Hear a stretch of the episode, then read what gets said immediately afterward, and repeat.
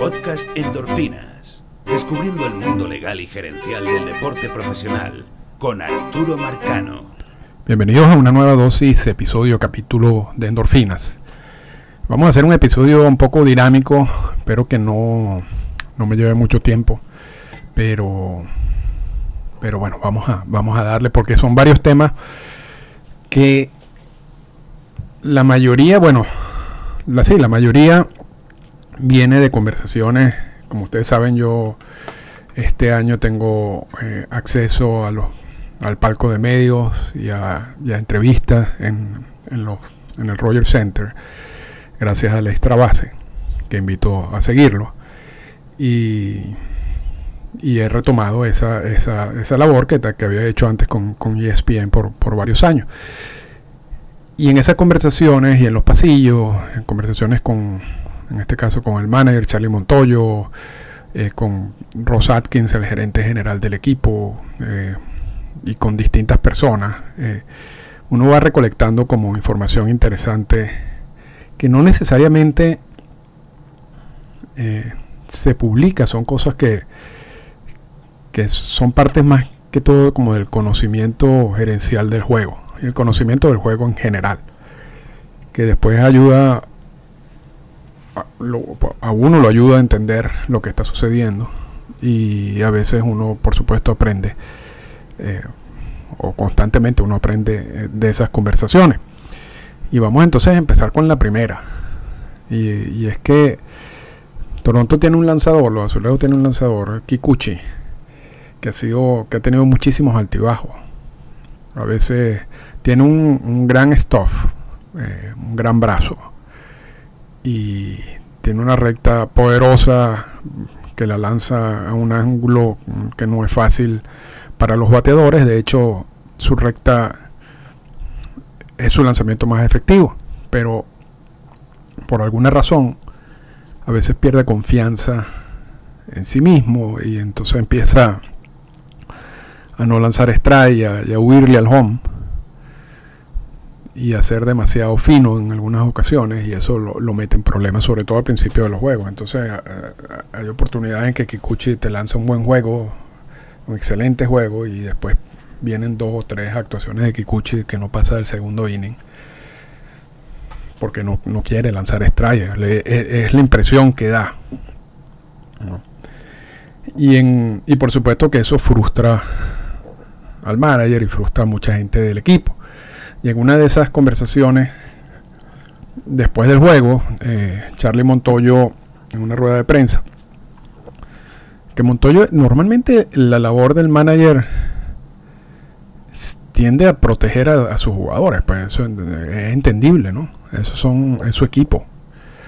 Y, y se protegen entre ellos, ¿no? Y, eso, y eso es bueno. Eso debería ser así. en una rueda de prensa, Montoyo critica a Kikuchi.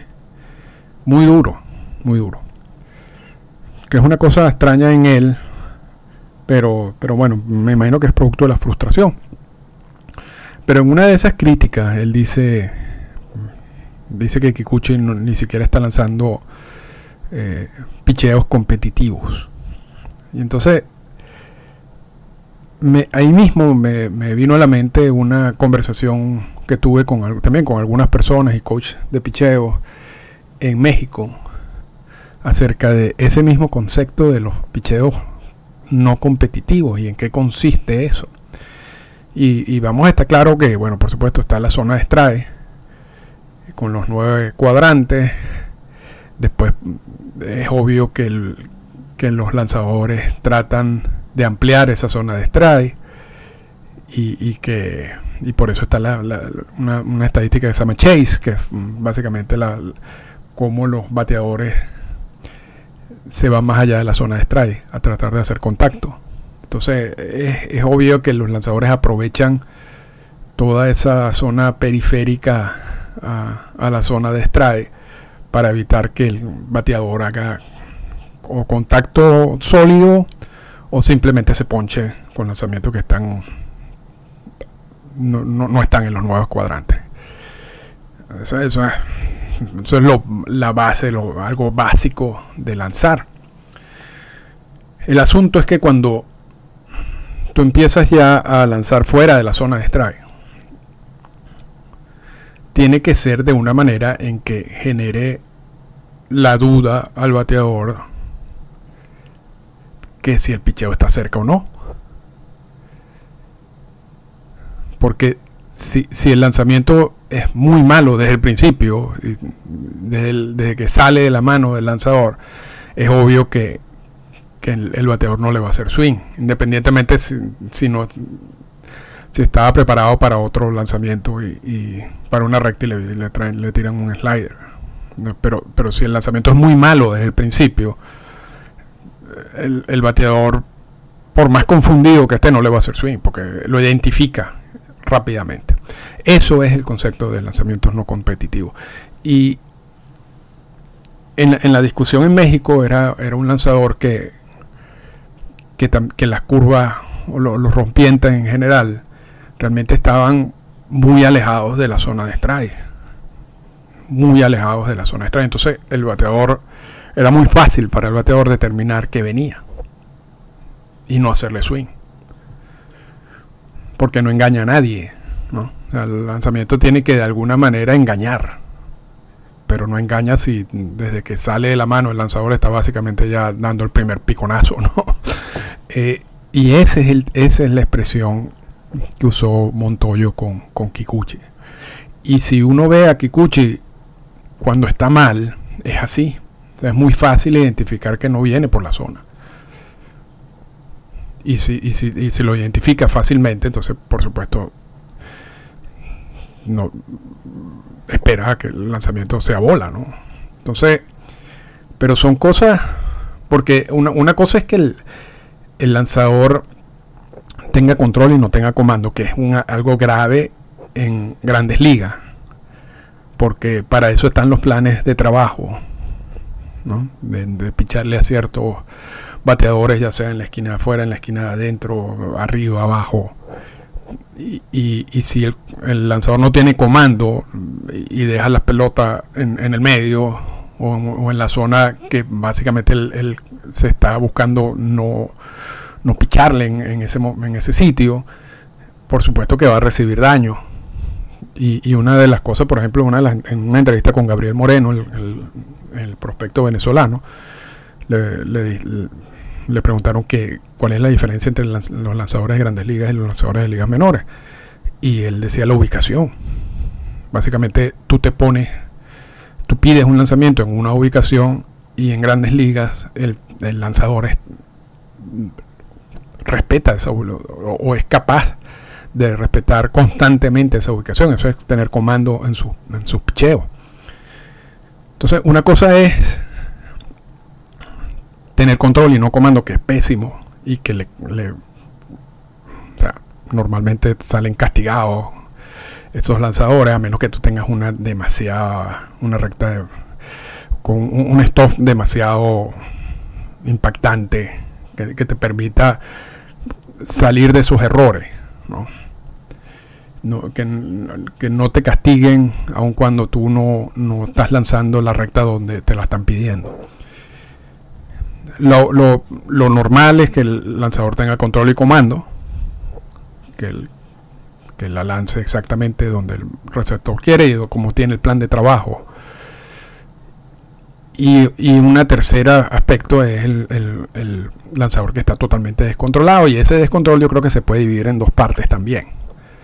En un descontrol normal, que incluso puede engañar al, al al bateador y uno lo ve constantemente y ese, y ese descontrol que va más allá de lo normal y que es lo, eso, esa es como la definición de los picheos no competitivos.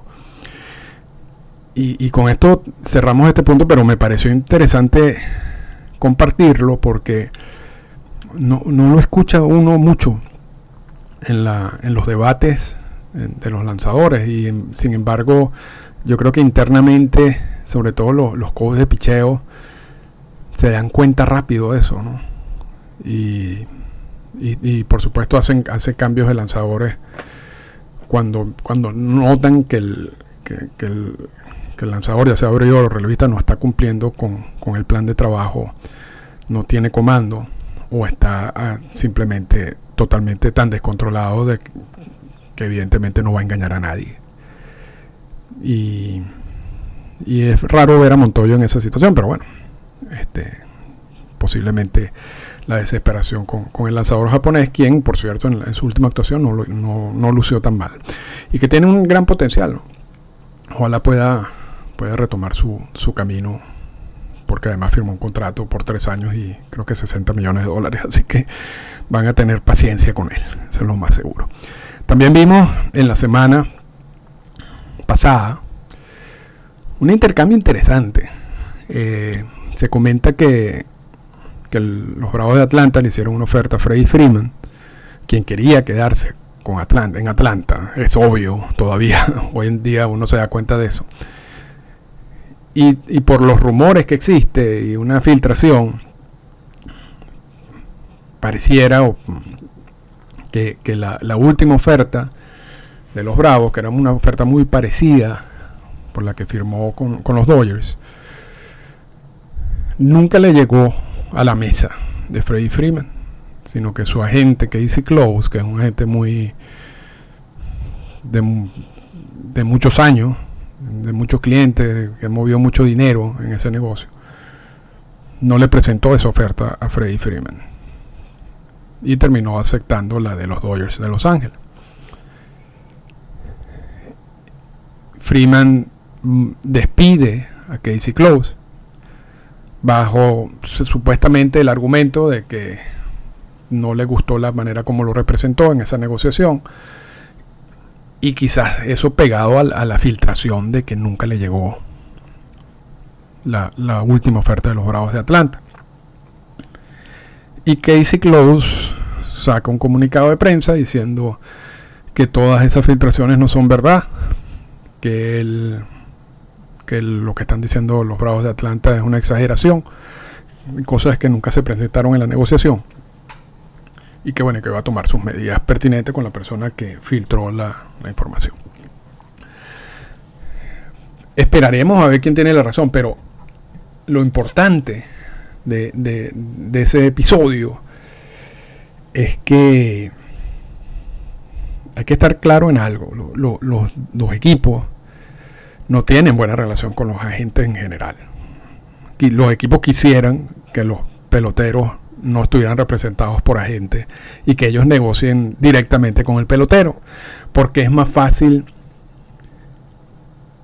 engañarlo. O sea, vamos, vamos a usar ese término, porque el pelotero, esa no es la labor del pelotero, esa no es la función del pelotero y el pelotero no está preparado para esas negociaciones y la peor negociación que puede hacer uno es cuando tú estás negociando por ti mismo porque hay muchas cosas emocionales en juego y hay mucha presión y, hay una cantidad de factores que, es fácil concluir que, el, que uno, si está negociando su propio caso, no, no está tentado a no, tomar la, la mejor decisión. Por eso es que los jugadores están representados por, por agentes y la figura de la gente no es es relativamente reciente, porque antes de que existieran los agentes libres, no había necesidad de tener abogados, que en ese caso sí eran abogados. Hoy, hoy se le dicen agente y dicen mi abogado, pero no necesariamente el agente es abogado. Eh, son agentes. Y entonces esa es una figura que, que viene recientemente, desde 1976 para acá y luego el sindicato se ha encargado de, certificar a estos agentes, de prepararlos, de crear una base informativa de datos para que se cometan la menor cantidad de, errores posible en la representación. Y pareciera, por, el, capítulo de, de Freeman, que muchos agentes no necesariamente están en la obligación de presentarle todas las ofertas al jugador pareciera que es parte de ese negocio, aun cuando no tenga mucho sentido, porque al final quien podría tomar la, decisión es el, jugador, ¿no? O sea, dependiendo de las ofertas que tiene. Pero no es normalmente así. Según comentarios de, muchas personas como consecuencia de lo que pasó con Freddy Freeman. Entonces, la gente tiene mucha responsabilidad en esa negociación. De, de, conversar con los equipos, de obtener todas las ofertas posibles y de evaluar cuál, cuál es la mejor para su cliente. Y ah, uno asume recomendar esa, la firma de ese, de ese contrato luego de una conversación con el cliente. Entonces es posible que la, la oferta de Atlanta no sea tal como la que se filtró. También hay otros factores allí. Pareciera que esa última oferta de los Bravos tenía una como una caducidad. Te doy esto después de un día ya nosotros vamos a salir al mercado a buscar otro primera base. Y muchas veces los agentes no les gusta eso. ¿no? Y prefieren tener dos o tres equipos compitiendo por, por, por tiempo entre ellos para, para, producir la mejor oferta posible. Entonces hay, hay una cantidad de factores que, que, pueden explicar qué pasó allí, por qué Casey Close hizo lo que hizo, o simplemente puede ser, como dice el mismo Close, que, la filtración no es verdad. Y que los Bravos están aprovechando la oportunidad para destruir un agente y para destruir hasta cierto punto la función de la gente. algo que, por supuesto pondría contentos a, muchos equipos. Entonces yo, yo creo que no es, no hay, no es, es importante esperar qué sucede en todo esto. Eh, no, necesariamente pareciera un, o sea, en, teoría pareciera un caso sencillo, la gente le ocultó una información importante al jugador, el jugador quería quedarse en Atlanta, terminó firmando con, un equipo que realmente él no quería estar allí, por un monto parecido al que le había ofrecido Atlanta. Entonces, en términos generales, luce como sencillo todo, ¿no? Pero al final, yo no sé, yo no tengo mucha confianza en que eso sea así. Porque Close es, un agente, y yo no, yo, no, yo no tengo nada que ver con Casey Close, ni lo conozco. Pero, pero los agentes, sobre todo con, con reputación y con años de trabajo, no, no, no se manejan tan torpemente porque eso realmente es una torpeza, o sea, es una manera de, generar una, un inconveniente innecesario con su cliente, y más un cliente premium, no estamos hablando de cualquier jugador. Entonces yo no, yo no sé, yo no compro mucho eso que está regando los Bravos de Atlanta.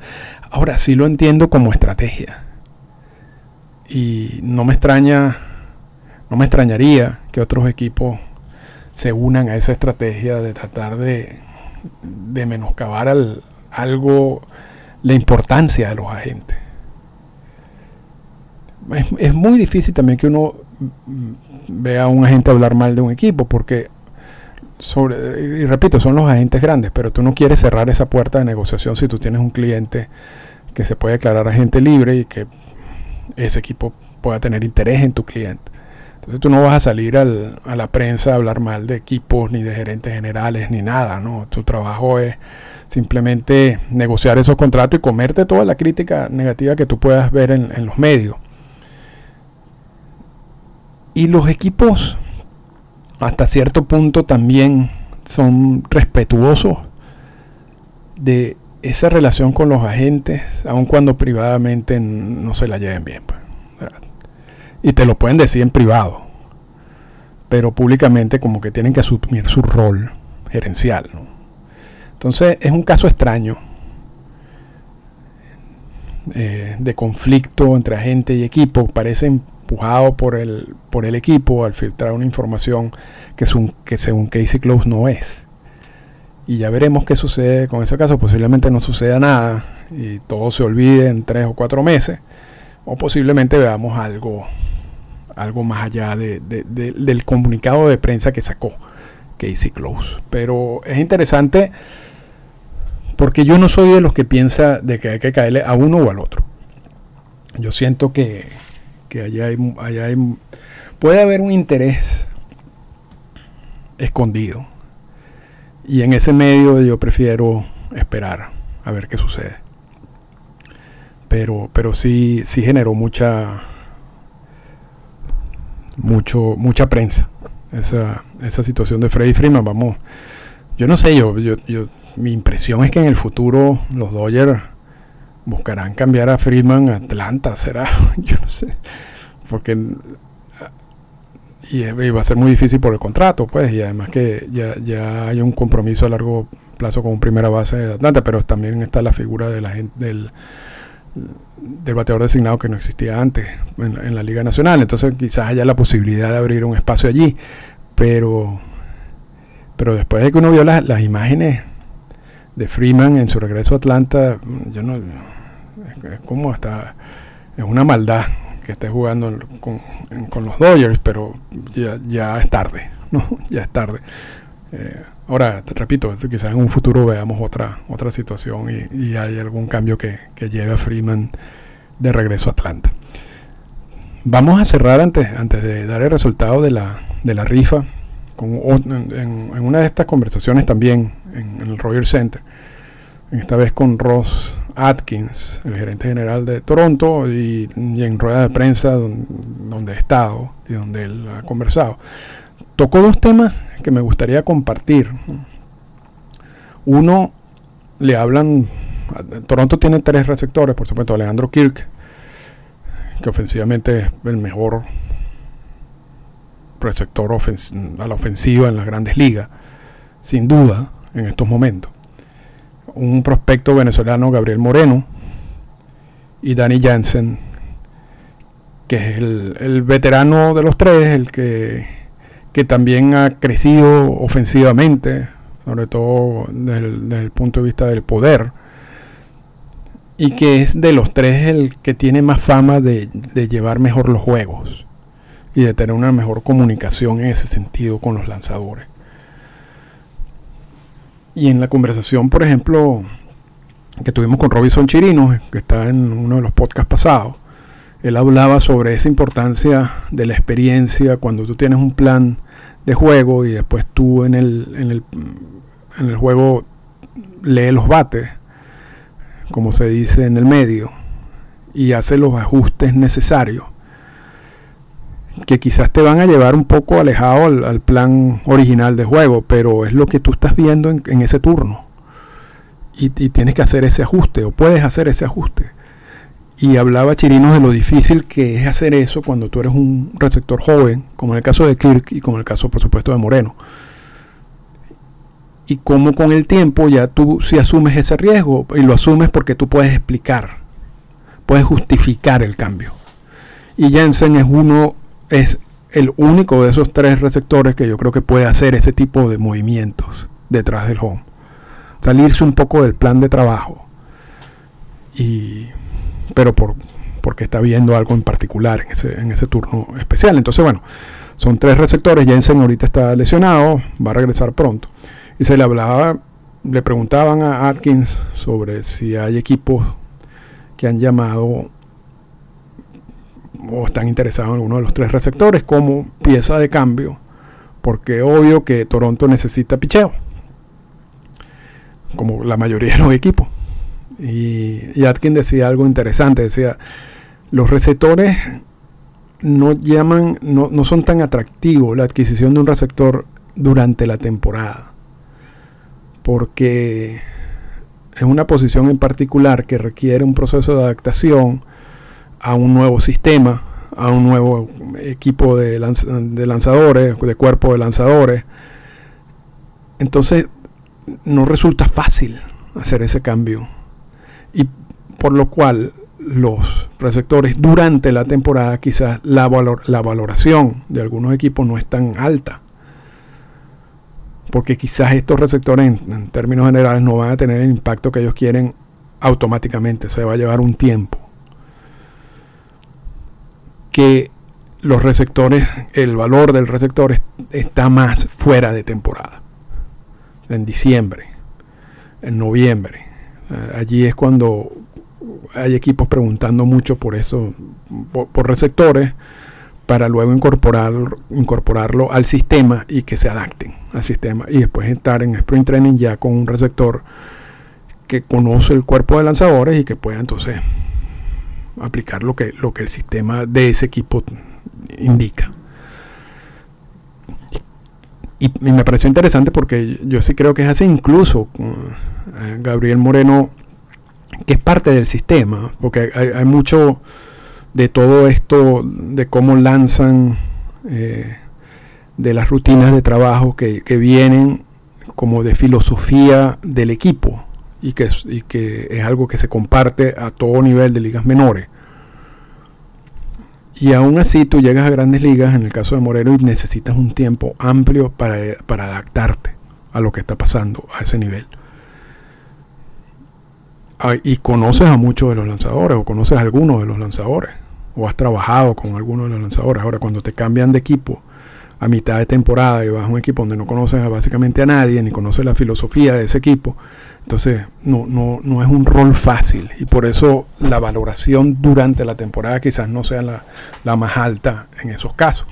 Y otro, otro de los puntos que tocaba Atkins era que a medida que avanza la temporada, el valor que tiene un lanzador que puede ser un cuarto o quinto abridor se va perdiendo. porque claro, quien, quien puede salir de jugadores son equipos que no se van a meter en la postemporada, que no tienen intención de meterse en la postemporada, aun cuando tengan algún chance, porque hay más chance ahorita, porque hay más equipos que entran en la postemporada. Pero hay equipos que dicen, mira, es que yo no estoy a nivel de competir en la postemporada, incluso si, si, si me meto en la postemporada. Entonces no voy a estar adquiriendo piezas a estas alturas porque yo tengo muy poco, yo estoy haciendo un, eh, mi proyección no es este año, quizás en dos o tres años. Entonces no voy a salir de prospectos para que piezas para pelear por una postemporada donde yo sé que no tengo ningún chance. Y ese tipo de conversaciones las tienen la, gerencia de los equipos y lo, lo indica Atkins. Pero son esos equipos los que podrían salir de un cuarto, quinto abridor o de o sea, que podría ejercer ese rol para equipos como Toronto, que ya tienen dos o tres abridores, como los Yankees establecidos, ¿no? Entonces el rol que vendría a ocupar ese, nuevo abridor sería ese de cuarto quinto. Entonces Atkins de ese, ese rol empieza ya a perder interés a medida que avanza la temporada, porque tú en postemporada no lo vas a usar en, en postemporada vas a vivir con quizás tres abridores.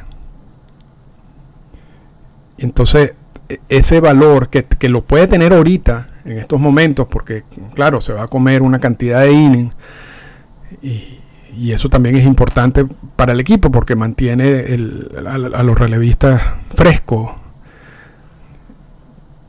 Se va perdiendo a medida que pase la temporada.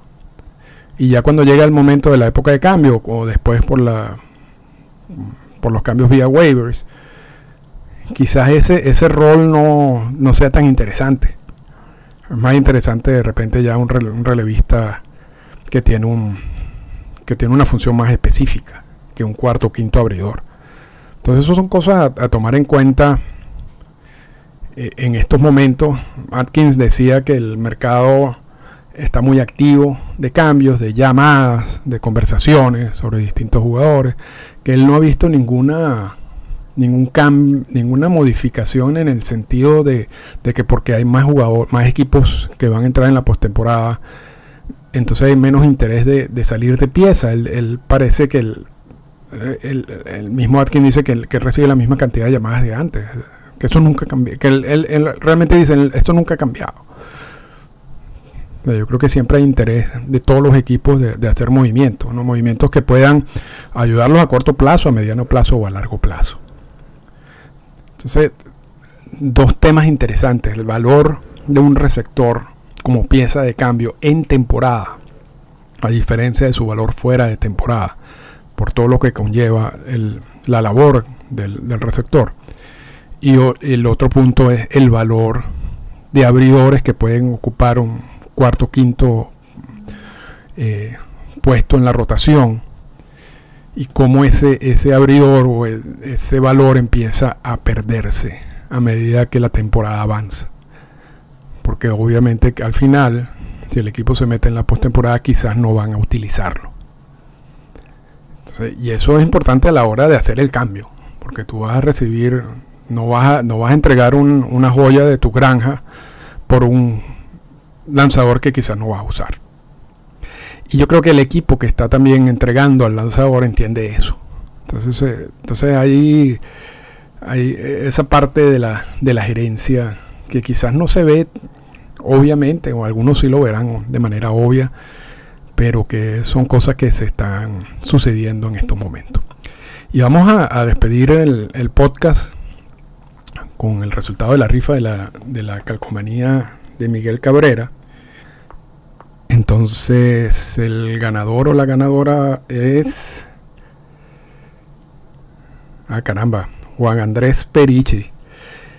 Y, y digo a ah, caramba porque él estaba diciendo que, quería la calcomanía y lo estoy haciendo con un, un método bastante científico, que es anotar los nombres en unos papelitos y sacar el papelito de una bolsa. Así que Juan Andrés, que es un fiel oyente de endorfinas, por favor, mándame por direct message tu dirección y con mucho gusto te envío la calcomanía a Miami, que creo que es donde, donde tú donde estás.